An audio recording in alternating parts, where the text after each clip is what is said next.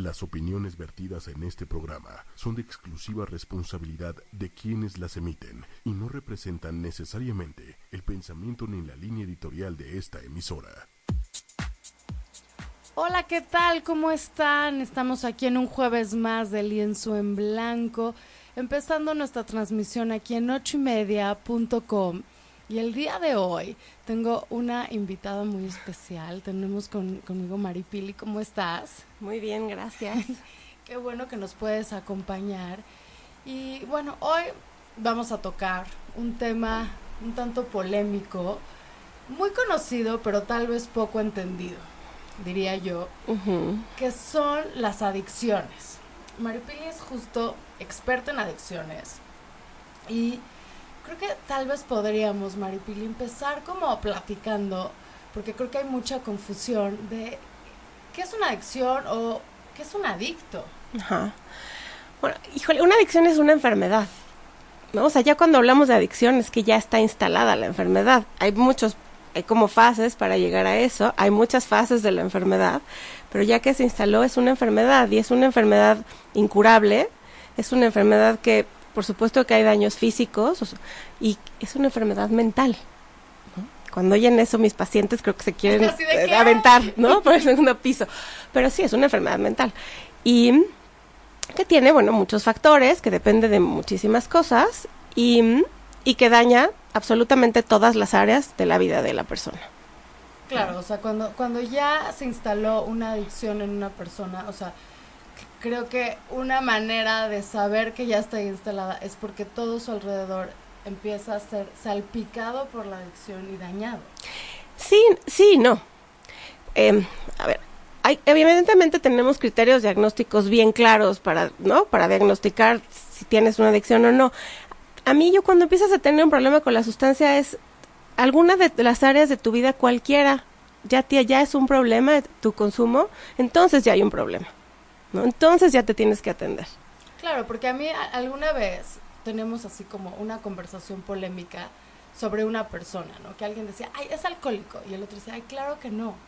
¿no? Entonces, o sea, ya era así como el estilo así, sí, cada quien decía sus evidencias, ¿no? Porque pensaba, ¿no? Que sí o que no. Que, sí o que no, ¿no? Digo, y realmente justo cuando alguien decía, decía, no, es que maneja sus sentimientos a través del alcohol.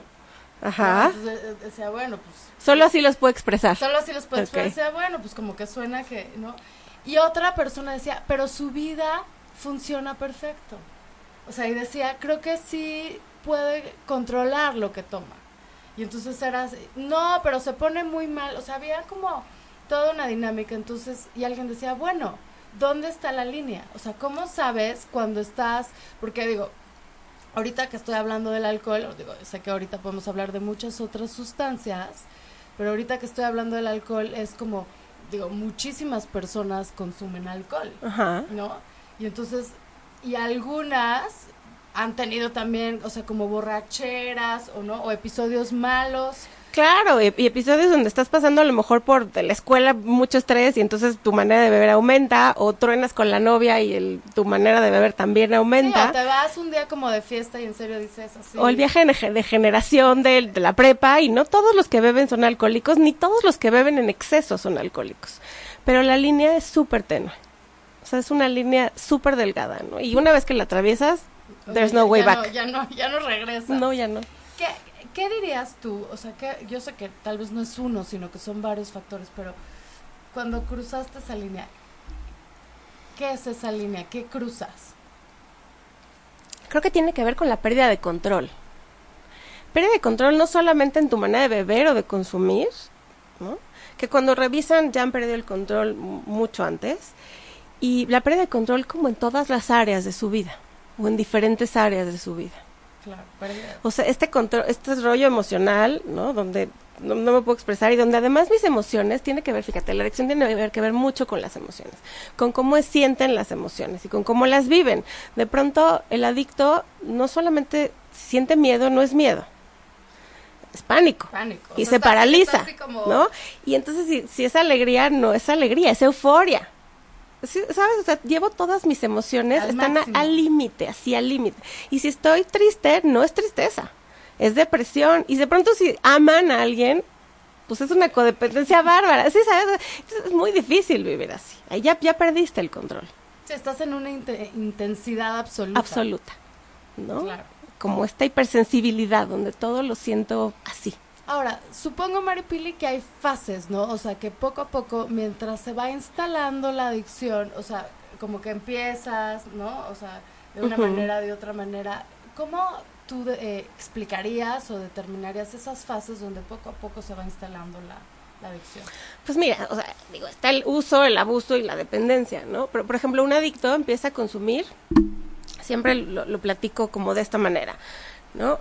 La primera es empieza, eh, prenden un churro a lo mejor, o se, un ácido o algo en el reventón, como para acompañar el placer, o el alcohol en la fiesta, ¿no? Eh, conforme avanza, porque además es una enfermedad progresiva, ¿no? avanzando. Entonces, conforme avanza, pues ya a lo mejor la siguiente fase es como placer en sí, ya no tengo que estar en la fiesta para consumir. Entonces ya en mi recámara me prendo un churro, ¿no? O sea, me salgo a la ventana y prendo un churro, o, la señora en su casa de, de el alcohol, ¿no? Ya es como placer en sí. Lo que sucede es que al final acaba siendo para evitar el displacer. O sea, para evitar el dolor que me produce la vida sin sustancia. Tengo un dolor y entonces ya. Que no es tan claro. No es tan claro, porque mientras estoy ahí parece que me la estoy pasando bien. ¿Sabes? Pero algo, yo siempre he pensado, algo debe de estar muy mal en mi mundo interno si necesito consumir. Claro. ¿No? Porque estoy como sustituyendo, bueno, es, como una evasión, o sea, estoy, eh, me estoy yendo por ese camino, pero tal vez ni siquiera tengo consciente lo que no quiero sentir. Claro, no, no tienen, no tienen ni idea, ni siquiera. O sea, ponerle nombre a las emociones en la recuperación es algo de lo más difícil. Me imagino. Y ahora hay, obviamente puede ser adicto a muchas sustancias, ¿no? Pero también actividades. O sea, no creo que el, el en el mundo de las adicciones, o sea, digo, al, trabajo, a personas, o sea, de todo, ¿no? Puedes ser adicto a cualquier cosa, a, cualquier cosa, ¿no? Alguna vez escuché a un doctor que decía, puedes ser adicto hasta a tirar piedras al ajo, ¿no? O sea, es como el extremo, ¿no? Hay adicciones que hasta, hasta el amor romántico, al que a quienes lo describen, ¿no? En artículos como bastante serios, además, pero bueno, eh, a lo que sea, ¿no? O sea, se convierte, la comida, hoy es un problema claro. Eh, grave, ¿no? Lo que está ocurriendo, ¿no? La comida, el alcohol, em, el juego, el trabajo, el ejercicio, o sea, cualquier cosa, las compras, ¿no? Cualquier cosa. Claro, porque yo oía también como esta parte donde decían, ay no, o sea, el ejercicio no puede ser considerado una adicción porque es algo bueno, ¿no? Pero decías, bueno, pues ¿dónde cruza también la línea de lo bueno y malo? O sea, si lo quieres juzgar así. porque también si, se apodera de tu vida, pues... Claro, si hablas de adicción ya no es bueno. Claro, ¿no? algo, algo estás compensando con eso, no estás pudiendo manejar ciertas cosas y también creo que desequilibra la vida, ¿no? Por, supuesto. Bueno, hablar de adicción ya está, ya hay un desequilibrio. O sea, igual ya descuidas otras partes de tu vida o no, no les das la importancia porque así sea porque voy a correr. Pero algo, fíjate, algo súper importante es que aún en estas adicciones donde no hay una sustancia, ¿qué crees que pasa? En el cerebro ocurre un desequilibrio químico. ¿no? Así como las drogas, eh, ¿no? ocurren como muchas cosas con el, sistema límbico y con este, con los neurotransmisores y cosas que no me voy a meter ahorita a explicar. Pasa lo mismo con la adicción a las conductas, a, ciertas conductas. O sea, la gente que está, que está adicta al juego, ¿no? Cierta, suelta ciertas sustancias que y te vuelves pasa algo químico, te, vuelve, claro, entonces la adicción tiene que ver a, eso que tú solito estás generando. Claro. Claro, por eso es real. O sea, si, la adicción no es un rollo de lo que me imagino, lo que mi cabeza que no piensa bien. No, no, hay algo Claro, y ahí está falta de control. Digo, yo me imaginaba así como alguien en Las Vegas, ¿no? Así, un apostador. Entonces yo decía, ¿cómo? Pero ¿cómo llegas al punto donde estás apostando, por ejemplo, algo que no tienes? ¿no? Ajá, sí, o Sea, y, ahora, sí me imagino que si estás en esta falta de control y justo un químico... donde necesitas, donde quieres... No, y en ese momento te está dando ese rush, ese placer, pues qué difícil parar. Y lo mismo pasa, por ejemplo, con la que está, los que están alrededor.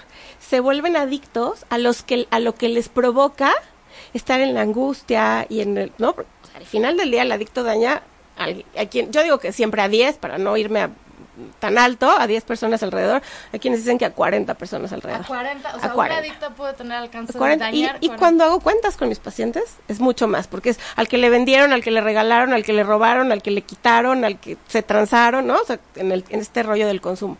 Entonces, y las gentes que están muy cercanas, entonces desarrollan esta enfermedad de la codependencia o coadicción, que es exactamente lo mismo, pero donde me vuelvo adicto a lo que me provoca lo que siento con el otro. Todo este malestar que el otro me provoca, me vuelvo adicto a eso. Es una locura. Claro, es una, Es una locura. Es una locura, pero aparte difícil de explicar porque es por qué vas a querer estar, ¿no? Como presente en una cosa que te causa malestar. Y entonces se vuelve una enfermedad familiar. Claro. ¿No? O sea, donde empieza a tocar a todos A los todos. y todos los miembros tienen un papel, están jugando un papel en toda en toda esta acción y lo mantienen. Cl- Claro. Es, eh, de ahí, si no, no hay manera, si no, ¿no? Y por ejemplo, o sea, si tú dirías, Maripili, si hay ambientes que obviamente predisponen más, ayudan, por así decirlo, a que alguien genere una adicción. Mira, la adicción tiene que ver con muchísimo, es una enfermedad multifactorial. Entonces, ¿qué influye? Todo.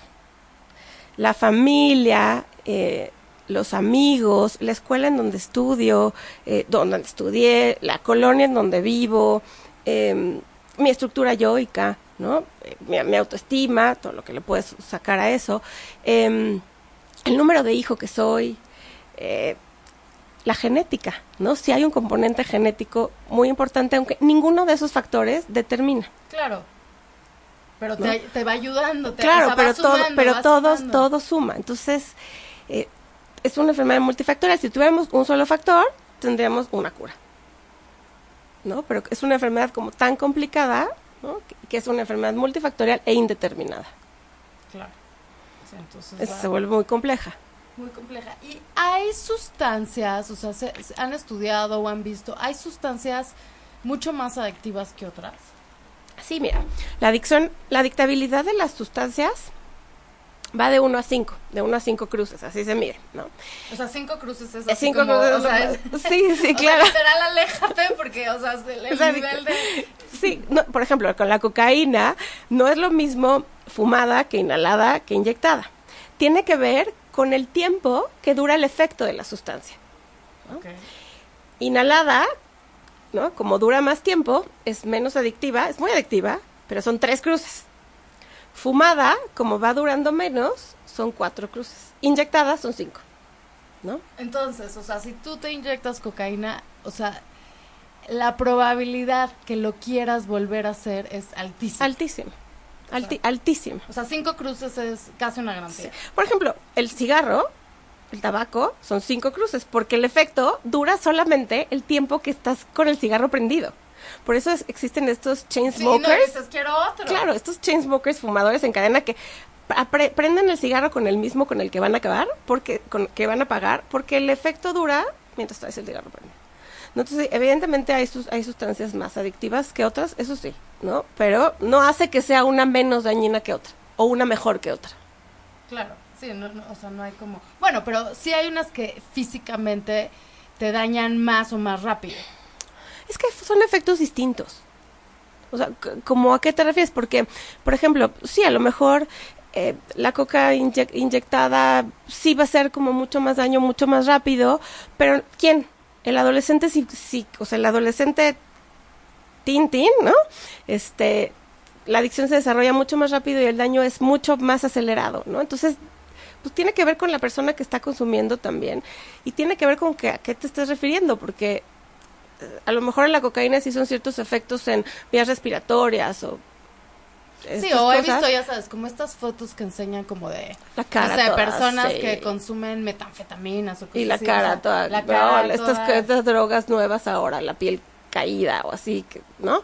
Pero bueno, pero si hablas de a lo mejor la marihuana, donde es abrir la, la marihuana, que a mí el efecto que más me me a lo mejor me preocuparía es como lo, lo que puede suceder que la marihuana es como la llave que abre la puerta a las enfermedades mentales que tengas ahí Claro, eso, ¿no? eso dice muchísimo. Y ahora, fíjate, ya acabas de tocar un tema muy polémico, oye, muy, muy, de- muy del día de hoy, que, que creo que está en boca de muchos, que es la marihuana. O sea, yo sé que ahorita está como todo este rollo, o sea, como en boga como esto de legalizar la marihuana, no legalizar la marihuana. La marihuana tiene usos medicinales, ¿no? que, que, que se han Pero, visto- pero no es la marihuana, ¿eh? Es una de las sustancias que tiene el, el THC, el tetrahidrocannabinol. O sea, es- no es ni siquiera me fumo churro, es una sustancia ahí como bien específica. Claro, que van a hacer una Sí, cremita, ¿no? sí, o unas gotitas, ¿no? O sea, no es vamos a fumar todos marihuana porque tiene Claro, efectos. que, que ahí también, pero eh, esa es la parte donde falta información para entender,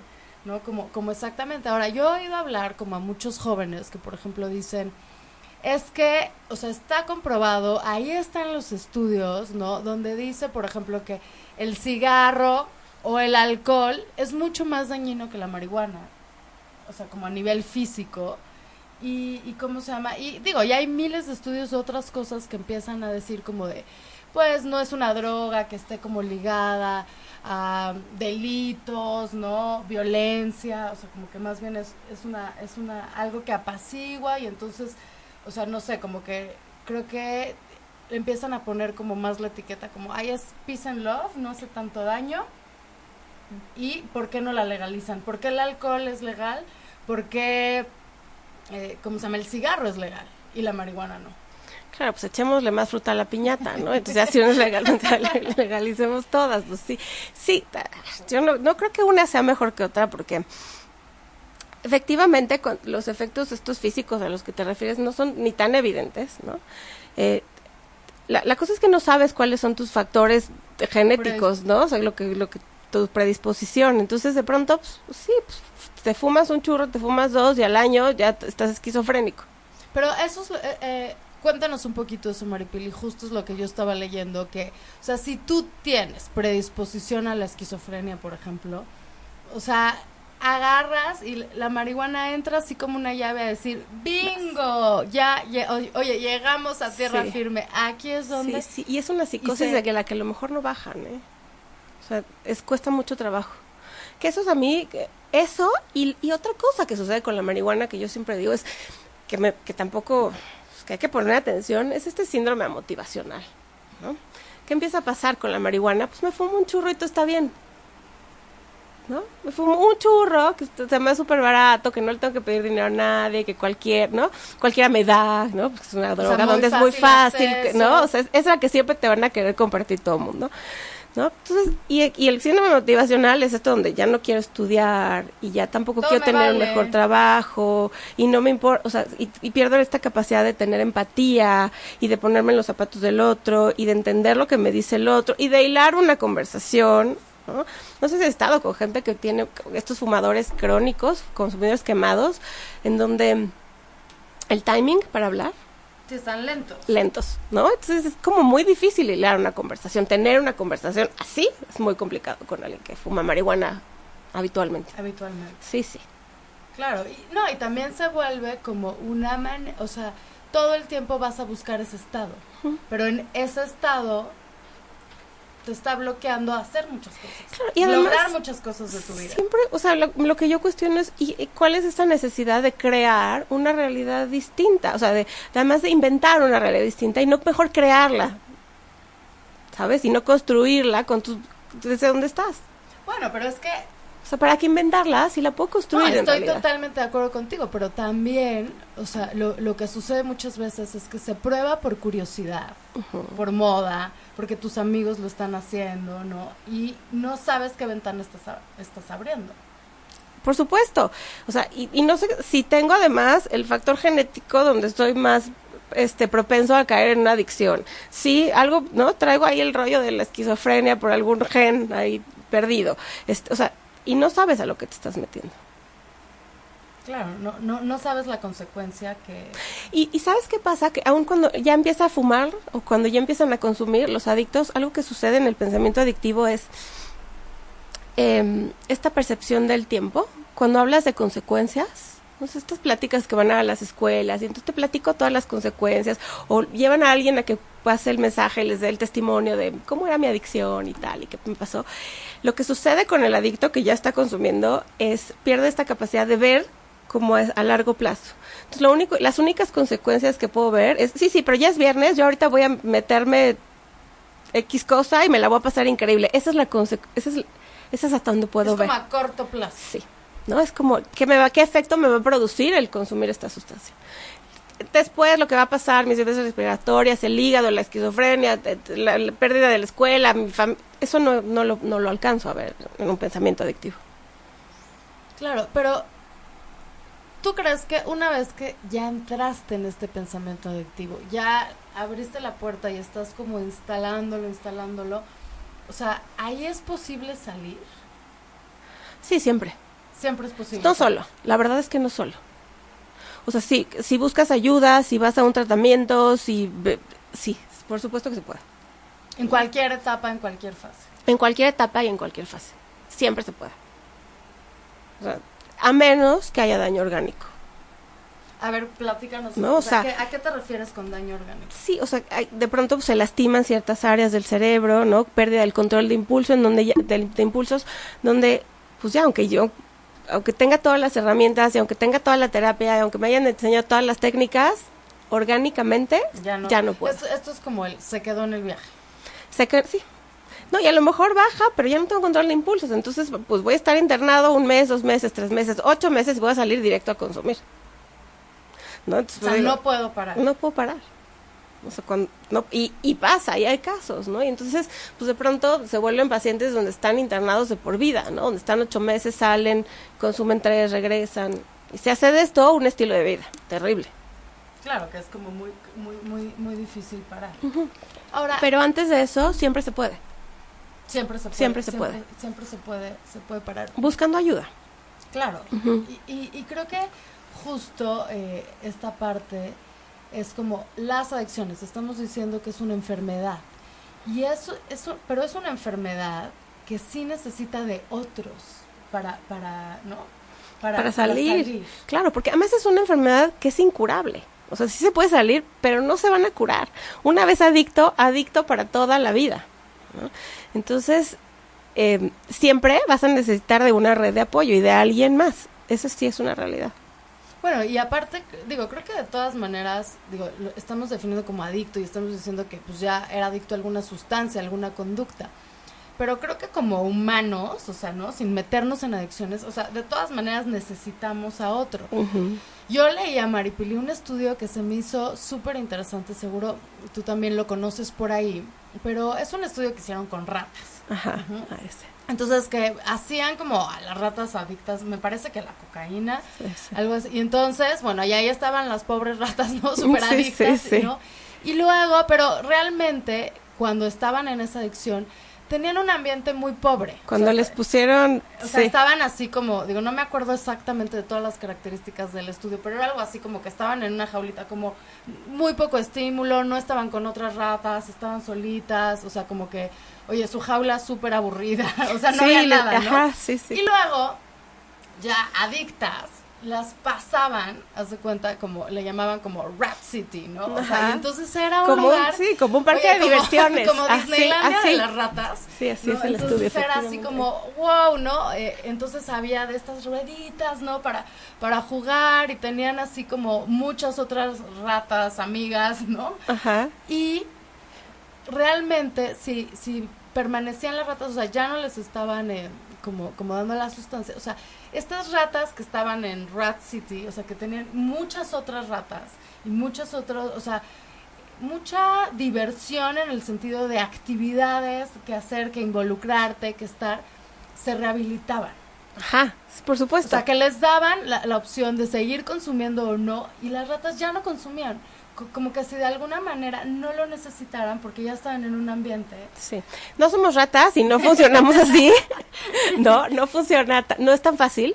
¿No? O sea, la verdad es que no es tan fácil. Te llevo a Disney y dejas... de... te, te llevo a Disney No es cierto, si te llevas al, adicto a Disney, te lo juro que encuentra, te lo juro que encuentra cómo consumir allá. ¿no? O sea, te lo, te lo firmo.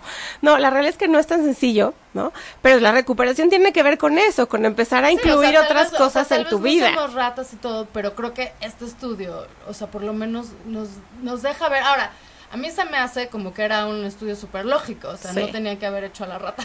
O sea, era como, Te voy a pues, decir- obviamente, ¿dónde va a ser más fácil? Claro, ahora, ah, sí es real, te voy a decir, pero es una enfermedad primaria.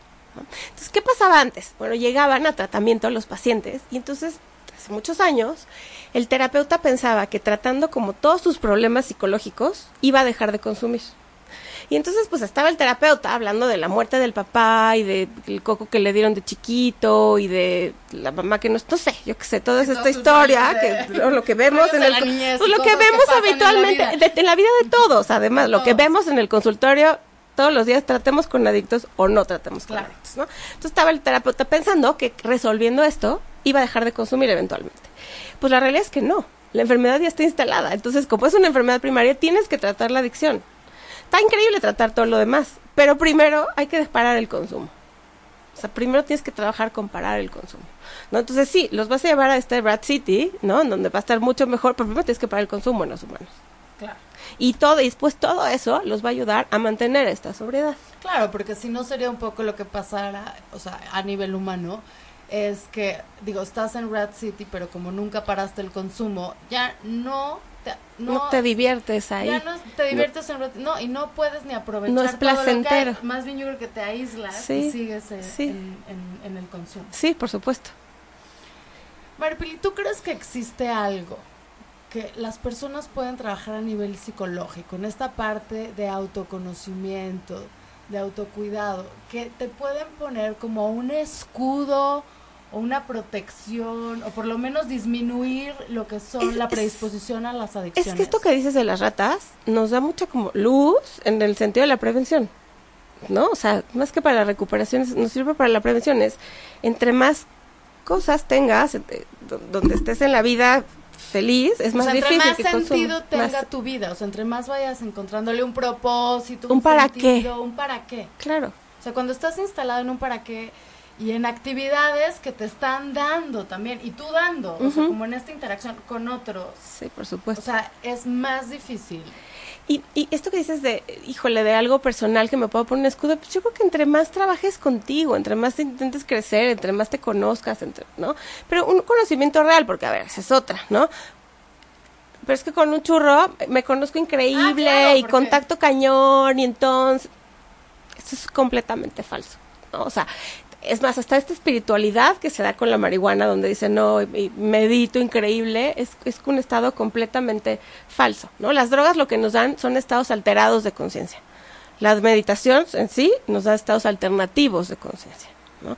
De hecho, eh, esta necesidad de buscar como la espiritualidad cuando se consume marihuana tiene que ver con específicamente en, en el neurotransmisor que actúa la marihuana, las anandamidas, ¿no? Que es el, el responsable de ser espirituales este, a nivel químico. O sea, entonces, o sea, sí te despierta como, como esa parte falsa. Falsa. Falsa, pero te la despierta. Falsa, pero sí, sí, sí, la despierta, pero de una manera Claro, falsa. pero, ¿no? pero tú lo puedes lograr de una manera verdadera. Claro, lo que pasa es que implica mucho más esfuerzo. ¿No? O sea, sí, si, me, si, me, si consumo cualquier sustancia, el placer es inmediato. Si medito, si voy a terapia, si hago todas Pero, estas cosas, pero fíjame, es Biblia, como ahí está, mucho o más sea, ahí está lento. La, ahí está la clave, o sea, creo que ahorita con la frase que acabas de decir, o sea, es la clave, o sea, al fin y al cabo, ¿qué es una adicción? Es una búsqueda de placer. Pero de satisfacción inmediata, ¿eh? Siempre digo cultura de pizza. O sea, sí, claro, ¿no? O sea, si de microondas, en menos de en menos de 30 30 minutos, claro, o sea, mucho es- mejor. por supuesto, o sea, es quiero la satisfacción inmediata. Pero una, pero no no más los adictos, ¿no? Creo que hoy así vivimos. O sea, ¿qué pasa con las palomitas del WhatsApp? O sea, ya me leíste y no me contestas inmediatamente. Ah, no, o sea, te lo hoy es así, la Yo- yo dinámica ya de la vida. Una, una conversación, eh, ¿cómo se llama?, con mis pacientes, que decíamos, o sea, el drama que es hoy en día, o sea, que me decían así como, me dejó en leído, Sí, me dejó en visto. me dejó en visto, ¿no? Sí. O sea, me dejó en visto y no me contestó. Bueno, pues igual estaba, ¿no? O sea, te va a contestar al rato. Es algo que causa muchísima ansiedad. Muchísimo, muchísimo. Bueno, y esta dinámica, pues as- así lo vive el adicto. Es todo el tiempo es la satisfacción inmediata, inmediata. Claro, y, y también creo que tendríamos, o sea, para protegernos de las adicciones, para manejar las adicciones, eh, para poder interactuar con las personas que queremos que pueden, o sea, ¿no? Eh, ser adictos también, o nosotros con la misma codependencia. O sea, creo que también tenemos que cambiar algunas creencias, o sea, y no sé, Maripili, si a ti te ha pasado así como en el consultorio, que creo, creo que tenemos la creencia que el sufrimiento es algo terrible, malo y que no debería de suceder cuando en realidad es una cosa absolutamente humana, o sea, y creo que no nos podemos escapar de eso. O sea, creo que el día que cambiamos esa creencia y decimos, híjole, ¿qué crees? O sea, a veces sí hay dolor, pero se va más rápido si lo enfrentamos y aprendemos de, de, de ese dolor que si generamos todo este rollo, ¿no? De huir. Con tal de no sentirlo con tal de no sentirlo. Pero creo que viene de la creencia y lo apoya muchísimo la cultura, que es... No, tienes que ser feliz. Tienes que ser feliz. No, porque venimos a este mundo a ser felices. La realidad es que no venimos a este mundo a ser felices. No es cierto, eso es una mentira. Pero nos las contamos todo el tiempo. Todo el Pero tiempo. Eh, a eso lo tiramos. Y te, creo que también eso aumenta la insatisfacción, porque si tú tienes la expectativa de que absolutamente todo el tiempo tienes que estar, ¡yay! o sea, ¿no? Con, con, con la carita feliz. O sea, la cultura de Facebook. O sea, no en Facebook nadie pone... Todo mundo es... Oye, nadie pone... Abre, yo abro Facebook y me siento la mujer más frustrada de la vida porque veo a todo mundo con unas vidas espectaculares y felices y viajando y sonriendo y amándose y queriéndose. Pues no sé si se no, Y que aparte, que aparte es falso. A mí, fíjate que yo, yo siempre cuento esta historia, pero yo, yo tengo una, una amiga que vive lejos, ¿no? O sea, vive en otro lugar y entonces, eh, y pues no la había visto desde hace muchísimo, pero sí veía su Facebook, ¿no? Ajá. yo decía, wow, se la está, está increíble. increíble. O sea, yo decía, ya quiero ser ella porque, o sea, no, no puedo creer sus fotos, o sea, su Instagram, o sea, lo máximo. Y entonces, hasta que vino a México y nos quedamos de tomar un café, ¿no? Y entonces eh, yo, wow, ¿cómo te ha ido? Pésimo. ¿no? y me empezó a contar todo lo que le había pasado, en qué estaba no la estaba pasando nada bien. Entonces yo dije, bueno, o sea, si no hubiera platicado con ella, nunca en la vida. Nunca había sabido. No, o sea, por su Facebook, yo hubiera pensado totalmente distinto. Y digo, y esto es así como un ejemplo, pero creo que todos nuestros Facebook son iguales. Todos, claro. Por supuesto. Pensamos que son... Sub ¿Y por qué más mostramos lo que queremos que vean, no? Claro. Sí, no, hay muchas cosas, o sea, fotos editadas, eh, momentos exagerados, ¿no? Es, es, realmente... Pero bueno, es, es en esta cultura de que todo tiene que ser perfecto, lindo. Siempre digo, el adicto, fíjate, y se los digo a mis pacientes mucho, ¿no? El adicto siempre quiere sentirse bien, ¿no? Por eso siempre busca consumir algo que lo haga sentir bien. Y la recuperación, ¿no? A donde llegan después de, de dejar de consumir es a estar bien, ¿no? Porque muchas veces estás bien, aunque no te sientas bien, ¿no? O sea, si volteas a ver tu vida y estoy bien, y puede ser que no me esté sintiendo bien, y hay que aprender a tolerar eso. Claro, y también son estados, o sea, yo mucho de lo que le digo a mis pacientes es, o sea, puedes estar en la euforia absoluta o en la tristeza absoluta o en, dime el sentimiento que quieras, ¿no? Y son estados, o sea, cuando tienes miedo, no quiere decir que ya eternamente te vas a quedar instalado como, como en ese miedo, ¿no? Lo platicábamos un poco con lo del temblor, o sea que muchísimas, eh, o sea, nos generó miedo, ¿no? Y entonces, o sea, y también hay una recuperación de eso, o sea, vas aprendiendo, vas haciendo como estrategias y no te vas a quedar en ese pánico absoluto. Es un estado de un momento que a veces pues es concordante a ese momento. Claro, pero si empiezas a consumir, sí, lo, sí te atoras ahí. Es que eso, e, esa es la paradoja de las adicciones. O sea, lo haces para escapar de eso, pero lo que estás haciendo es, atorado. Sí, claro. O sea, la mejor manera de salir de es a través de. Y en la sustancia te quedas atorado. ¿No? Y o sea, no hay manera de no sentirlo. Eventualmente el día que pares lo vas a sentir. Sí o sí. Sí, es este evitar sentir, evitar sentir, pero en vez de ya haberlo enfrentado y pararlo, creo que lo prolongas y lo haces intenso y se te complica la vida. Porque sabes qué va pasando que cuando dejas de, o sea, cuando evitas tanto sentir todas estas emociones negativas, lo que ocurre es que te pierdes también de disfrutar las, las padres. O sea, y dejas de sentir amor, y dejas de sentir compasión, y dejas de sentir eh, empatía y dejas, ¿sabes? O sea, y dejas de gozar y dejas de disfrutar, pierdes esa capacidad. O sea, te desensibilizas parejito, no creas que vas a dejar de sentir el enojo y el miedo. No, no, dejas de sentir todo. Entonces, pues, No, bueno, vuelve la vida eso- como no, triste. también por eso buscas y buscas la sustancia para que algo te provoque, para que algo te provoque, Ajá. porque lo que quieres es sentir. claro. O sea, te estás anestesiando, pero ya no sientes lo padre también. Justo. Y por ejemplo, cuando el adicto no eres tú, sino alguien que te rodea, alguien que quieres, un familiar, un amigo, ahí, ¿de qué manera crees que puedes ayudar a una persona? Ay, Digo, si no se quiere ayudar solito, me queda claro. no, no manera. No, yo creo que siempre la mejor manera de ayudar al otro es estando bien tú mismo. ¿Sabes? Sobre todo como familiar de un adicto. O sea, haciendo trabajo personal, porque lo que empieza a pasar en la adicción eh, se vuelve una enfermedad de, de- de los dos, ¿no? De toda la familia, pero por ejemplo del codependiente y del adicto, entonces donde yo resulta que no llegas a trabajar, pero no importa, yo hablo para avisar que no fuiste. Te cubro. Te cubro. Y entonces no vas a la escuela, pero te escribo los justificantes, ¿no? Y tienes que ir a consumir, no, no te vayas a meter ahí tú solo, yo te llevo, porque está peligroso, ¿sabes? Entonces le voy resolviendo y le voy Sí, o sea, lo- oye, te, te, te ayudo en tu cruda, ¿no? Sí, y en este y en e- y en esto vas perpetuando la adicción. ¿Sabes?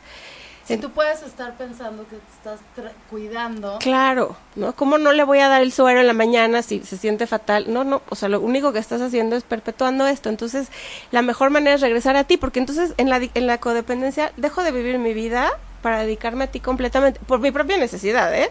O sea, por mi propia necesidad, a lo mejor de ser querida y aceptada y necesitada tal vez, ¿no? Pero lo que sucede es eso.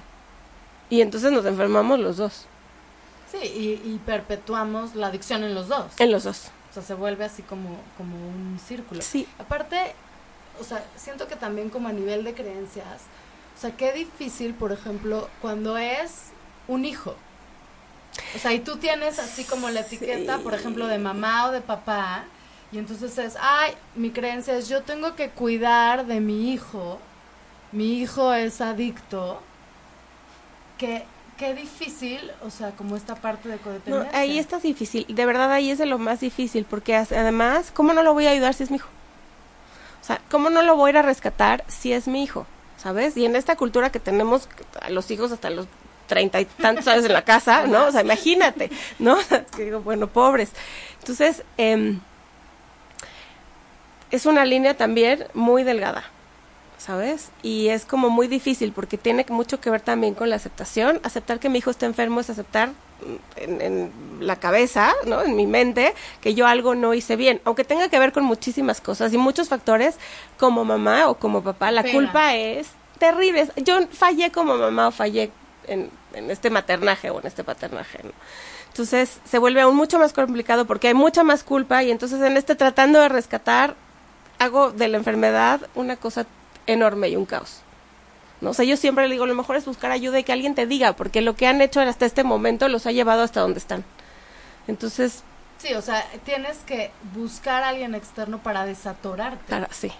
Porque muchas veces, si sigues así solito, no te vas a. O sea, tanto el adicto como la familia, no te vas a desatorar. No, porque más sigues repitiendo exactamente lo mismo que has hecho las veces anteriores que no te han funcionado, ¿no? Claro. Y, por ejemplo, tú que has visto, Maripili, a las personas que realmente se rehabilitan, ¿no? O sea, que cruzan este, este, que se echan el clavado de, ¿no? De, de querer salir de esto, trabajan en sí mismos. Dejan de consumir. dejan de consumir, digo, supongo que llegan a estar como en un lugar mucho mejor. No sé si te acuerdes de eh, alguna de las personas que has visto re- rehabilitadas, o sea, ¿cuál cre- ¿qué crees que aprenden de todo este camino? Mira, yo lo que, o sea, lo que siempre escucho es, al final, o sea, después de años, terminan agradeciendo, ¿no?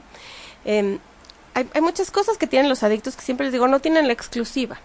O sea, no son nada más de los adictos, ¿no? O sea, no, no nada más los adictos son celosos, o no nada más los adictos manipulan, o no nada más los adictos mienten, no es cierto. Pero no la se sientan tan pues no, es, no es cierto, ¿no? O sea, pues todo el mundo lo hace. Lo que sucede es que en la adicción, ¿no? Para recuperarte sí tienes que hacer un cambio de estas cosas. O sea, de estas actitudes. O sea, sí te las tienes que revisar. Te Sí, Tienes que revisar y ver con qué te estás enganchando. Claro, entonces es una gran oportunidad, la verdad que para ser una mejor persona. En Estados Unidos, aquí no, en Estados Unidos si tú pones en tu una aplicación de trabajo que eres doble A de más de un año, es un plus. Por todo esto. Dije, no, pues este está trabajado. Este, claro, este no, va, no nos va a robar, no nos va a mentir, no va a decir que no llega, no, o sea. Es como una certificación. ajá, te lo juro que sí. Aquí en México ni lo digas jamás, ¿no? Pues, está satanizadísimo. No, jamás, pero allá es, o sea, ¿sabes? Porque saben de estas no, porque está esta cultura que Claro. Lo que, sí, sí. Entonces, pues, al final del día, sí es una enfermedad que la rehabilitación sí te lleva a crecer para rehabilitarte a fuerza. O sea, si no, no hay manera. Si no, no, la van a hacer. en algún momento, en un, en un programa eh, que, que, que, nos acompañó un adicto de doble A, o sea, justo lo que, lo que hicimos en el programa fue platicar de que doble A podía, o sea, era doble A para no adictos. ¿no? Pues por eso se han dado muchos grupos, por eso hay neuróticos anónimos. Así. Yo creo que hay muchos caminos, o sea, hay, muchos, o sea, hay muchos caminos para recuperarte. justo estos 12 pasos ¿no? que, que, que hacen en doble A Digo, que cualquiera los podía aplicar y a todo mundo le iba a ayudar. A todos. Porque es una cosa de autoconocimiento, de revisarte, de decir, ching, ¿con qué me engancho? ¿Qué rollo traigo atrás? De pedir perdón, de cambiar, de trabajar con tus actitudes y tus defectos de carácter más difíciles, con los que más te cuestan, eso sí, eso es. Sí, los que te conflictúan con otros, de entrarle pedir ayuda, de entrarle a la espiritualidad, ayudar a otros, ser tolerante, sí, la verdad es que sí. O sea, ¿a quién no le, a quién no le va a ayudar eso? Y, es, y esa es como la, la recuperación. Y eso es lo que te lleva a caer en una adicción. Cuando te falta eso, necesitas llenarte con algo. Al fin y al cabo es un vacío. Ya, fíjate, sí, ok, hablamos de que la adicción es una enfermedad. Y es una enfermedad incurable y es una enfermedad mortal. Entonces, eh, yo otro día les ponía el ejemplo a mis pacientes, ¿no? Eh, hace unos años yo estaba tomándome un café con un paciente que me habló y me dijo, estoy muy grave y estoy aquí y estoy va a consumir y yo estaba muy cerquita y nos vamos a tomar café. Y entonces eh, estábamos platicando y me estaba diciendo que quería consumir y que estaba fatal y que ya no le importaba nada de la vida, ¿no? Y llegó una compañera suya de la universidad que yo conocía por otras cosas de la vida. Y entonces nos saludó a los dos y traía una pañoleta en la cabeza. ¿no? Y entonces, eh, cuando se fue, no, bueno, nos contó que tenía cáncer. Y entonces, cuando se fue, le dije, ¿no? Este, quedaría ella por cambiarte hoy tu lugar y que le dijeran, con ir a terapia, ¿no? Con ir a tu junta todos los días, con hacer lo que tienes que hacer, con, ¿no? Y, y no consumir hoy, vas a estar bien. No, y aparte, y en ese caso, aparte, Maripili, vas a estar bien y trabajado, y entonces aparte vas a estar y además, bastante bien. Claro, ¿sabes? O sea, ¿no crees que cambiaría tu lugar? No, dijo, por supuesto, ¿no? si no lo puedan ver así, no, no, no le entienden a la rehabilitación. Si no ven su enfermedad así, que es igual de grave. La gente se muere en la adicción. O sea, es real que se mueren. No he tenido pacientes súper jóvenes que a los 17 años infartados o sobredosis o casos terribles o suicidios, ¿sabes? Porque, porque es terrible la enfermedad. Eh, eso fue hace como unos 16 años que pasó, por ahí. Hoy Hoy resulta que esta niña volvió a tener cáncer, ¿no? Y hoy eh, es mucho más complicado y mucho más grave, ¿no? Y se los contaba el otro día a mis pacientes y por supuesto que estaban impactados porque les cuesta como mucho ver su enfermedad de esta manera, porque como no es algo que se vea, que se note, que me, ¿sabes? Que me salgan ronchas, que me vea distinto, eh, si la pueden ver así, o sea, si logran ver la enfermedad de esta manera, que es exactamente lo mismo, o sea, cualquiera diría, le entro a recuperar. ¿sabes? O sea, por lo que me ofrecen por una vida... regalos que te da la recuperación. Sí, sí, sí. O sea, que es en serio, una, vivir una vida real. Ahora, que lo mismo que pasó con el cáncer, lo mismo pasa con la adicción, porque si dejan de hacer lo que tienen que hacer, vuelven a consumir y, y vuelven a estar en las mismas condiciones. O peor. O peor. Claro. ¿Sabes? O sea, por eso, y por eso puedo poner ese ejemplo. Por eso, por eso se le pone el calificativo de incurable. Claro, por eso. O sea, tú dejas de, trabajar en, en, ti y, vuelves a lo mismo. Pero, pero fíjate, volvemos a, este rollo de las creencias. O sea, así como creo que tenemos que cambiar la creencia de, ay, tenemos que estar felices y nuestro día tiene que ser lo máximo todos los días, todo el tiempo, pues, o sea, que eso es una creencia falsa, o sea, que tenemos que acomodar una expectativa más humana y realista. Ajá también creo que tenemos que acomodar como nuestra creencia como de tenemos que trabajar nosotros mismos. Claro. todos. no solamente adictos, todos, por supuesto. todos absolutamente, o sea, también venimos a hacer esa chamba interna, ¿no? Y entonces, digo, y me encantó como este ejemplo que, que pusiste de esta persona con cáncer, ¿no? O sea, es una enfermedad comparada con la, la enfermedad de la adicción, porque en, en, en algún momento veía un video donde hacían así como la analogía de que, o sea, si hoy tú tuvieras aquí una cortada sangrando, yo te diría, Maripili, ¿estás bien? O sea, oye, a ver, vamos a desinfectarte, vamos a poner algo, ¿necesitas ir al doctor? ¿No? O sea, porque pues como estás ahí sangrando, pues todo el mundo le daría, oye, le daría también cosa ver tu, tu, tu herida. Pero muchas veces tenemos heridas internas, emocionales, dolor así. Lo que pasa es que no se ven. Claro, pero es que los psicólogos no nos quieren hasta que los necesitan, esa es la realidad, ¿no? Hasta que ya el dolor es como demasiado. No, se ve, pero también vas por la vida, digo, lo podríamos decir así como sangrando, ¿no? Sí. O sea, vas por la vida, y entonces sí hay que revisarnos y decir, a ver, ¿qué onda con mis heridas? Pero da muchísimo miedo, ¿no? Claro que O da sea, es miedo. miedo pánico, ¿no? O sea, No, es- claro que da claro. miedo porque es como este momento donde, o sea, porque revisarlo duele. Claro, y es entrarle a lo más profundo y a lo más íntimo y a lo que no le queremos entrar tan fácil. La realidad es que sí es cierto que lo que nos lleva ahí son estas situaciones que nos ponen en el en el extremo, ¿sabes? Cuando es la adicción, cuando estás en el hospital, cuando se te iba a morir alguien, cuando, o sea, solamente, o sea, así es como más fácil llegamos a eso, ¿no? Pues sí, o sea, digo, la verdad es muy triste porque no tendría por qué ser así. No, no tendría por qué ser así, pero O sea, creo que, o sea, eso es un poco como complicarte la vida y hacerlo de la manera más difícil. O sea, el camino fácil sería todos, o sea, todos, volten a ver, todos tenemos algo que revisar en nosotros. Tendría que ser como parte de la vida, de lo cotidiano, de ir a terapia, y, ¿no? Crecer, reconocer, tendría que autoconocimiento, tendría que ser parte de la educación y de la cultura, pero no tenemos. Claro, y eso. creo que sí hay culturas que, que van más como avanzadas en eso. sí. O sea, como al- en algún momento platicábamos que, por ejemplo, en Argentina era súper común, o sea, todo el mundo tenía como. Bueno, pero es la tierra del, ¿no? del psicoanálisis. Sí, ahora. pero la creencia es, Sí. o sea, no te dirían, ¿qué te pasa? ¿Por qué Sí. no? Oye, ¿por qué no tienes un terapeuta? Sí, claro. No, sí, o sea, sí. ¿por, por qué te estás haciendo esto a ti mismo, no? Sí, sí. Pero claro, digo, nosotros estamos en una cultura donde todavía es mal visto, Mal. Claro. Es mal visto y entonces, o sea, y si te- a ti se te ocurre decir, voy a un psicólogo, no voy, o sea, es, estás loco que tienes, ¿no? Ajá. Entonces, y realmente, o sea, lo que necesitamos hacer es revisarnos todos, todos, todos, si no nos estamos exponiendo, por lo menos, digo, si no es a una adicción, que seguramente sí, pero, ¿cómo se llama? A no tener la vida de la mejor manera que la podríamos vivir. Ahorita estaba pensando, ¿no? Mi hija tiene 11.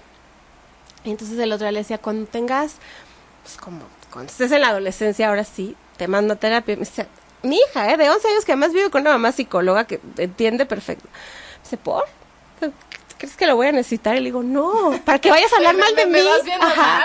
Dice, ¿crees que lo voy a necesitar? Le le dije, no, no, para que vayas a hablar mal de mí. Y así me dice, ¿de verdad? Le digo, sí, claro. O sea, me dice, pero no porque tenga nada. Le digo, no. O sea, justo Claro. para que después no tengas A mí nada. me dio ¿no? muchísima risa porque fue a verme un adolescente y ya platicábamos y no sé qué, y entonces, eh, y me dijo, te voy a recomendar a un amigo, ¿no? Porque creo que mi Él lo amigo, necesita más. Mi amigo tiene que venir a hablar contigo, ¿no? Y yo, ah, pues órale, recomiéndame, ¿no? Y sí me habló el amigo, ¿no? Y me dio muchísima risa porque me dijo, oye, es que me dio tu teléfono, ¿no? Mi amigo, porque dice que tú ves a personas normales.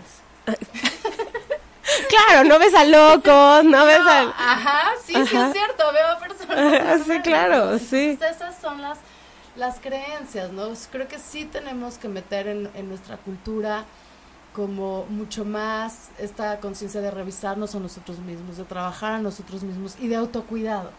Claro, y eso es la prevención, ¿no? O sea, la prevención tiene que ver con muchísimas cosas, hay muchas maneras de hacer prevención. Esta, esta que tú dices es una de ellas, ¿no? Digo, ya como, ya no tan adolescente, con los adolescentes tendremos que hablar muchas más cosas de comunicación y asertividad y otro tipo de cosas, pero esta es la manera de ponernos un escudo no solamente a una adicción, sino a la depresión y a otras muchas Ya. cosas, ¿no? No, o simplemente a vivir mejor. Sí, a estar mejor, a, A, a tener menos conflictos con otras personas, a conectarnos mejor. aceptar los cambios, ¿no? A tener proyectos que nos enriquezcan, ¿no? Ujú, por supuesto. O sea, porque, porque sí tenemos una decisión. Y fíjate, Mary Pili, que este, traba- eh, este programa se llama Lienzo en Blanco. Y te voy a platicar un poquito eh, cómo se llama. Para todos los que nos escuchan, ya lo saben y han escuchado como esta explicación en otros momentos. Pero le pusimos lienzo en blanco porque justamente queremos recordar que cada minuto podemos decidir cómo pintamos ese lienzo. A veces solitos no lo vamos a poder pintar y necesitamos ir como por ayuda, ¿no? Alguien que nos traiga más material o, y, y, en otros momentos tal vez sí solitos podemos echarnos como un clavado, pero es como decidir cómo vivir nuestra vida de la mejor manera posible, o sea, siendo como la mejor versión que podemos tener de nosotros mismos, porque sí es cierto que hay muchas versiones de las que podemos vivir y sí es nuestra elección por ejemplo, puede ser nuestra elección pedir ayuda. Por supuesto. O sea, pedir ayuda cuando vemos que nosotros solitos no podemos salir de. Pues es que al final del día la felicidad no es como un don, ¿no? No es tengo el pelo café y el ojo de este color y entonces y, y, soy feliz. No es cierto, ¿no? La felicidad es una elección todo el tiempo. Todo el tiempo. Sí, y también eliges a través de qué lentes vas viendo tu realidad y cómo vas pintando tu lienzo. Sí, por supuesto. Entonces, bueno, pues el día de hoy nos despedimos de, de este programa recordándoles, Maripili, que, que volteen a ver su lienzo. Que todos volteen a ver si lo que tienen en este momento en su lienzo eh, es algo que quieren conservar, seguir modificando. La vida está en constante movimiento. Y creo que esta vez podemos hacer como el énfasis diciendo, preguntarnos si necesitamos ayuda. Ajá. Ayuda para seguir pintando nuestro lienzo de, de la mejor manera. Y te quiero agradecer muchísimo, Maripili, por acompañarnos gracias el día a ti, de hoy. Gracias a ti por invitarme. Por, por platicarnos y por poder adentrarnos a este tema tan importante que toca a tantas personas. Entonces, gracias. recordándoles que estamos aquí en ochoymedia.com, esto es Lienzo en Blanco. Yo soy Patti Galo y sigan escuchando. Gracias. Si te perdiste de algo o quieres volver a escuchar todo el programa, está disponible con su blog en ochoymedia.com. Y encuentra todos nuestros podcasts de todos nuestros programas en iTunes y Tuning Radio. Todos los programas de ochoymedia.com en la palma de tu mano.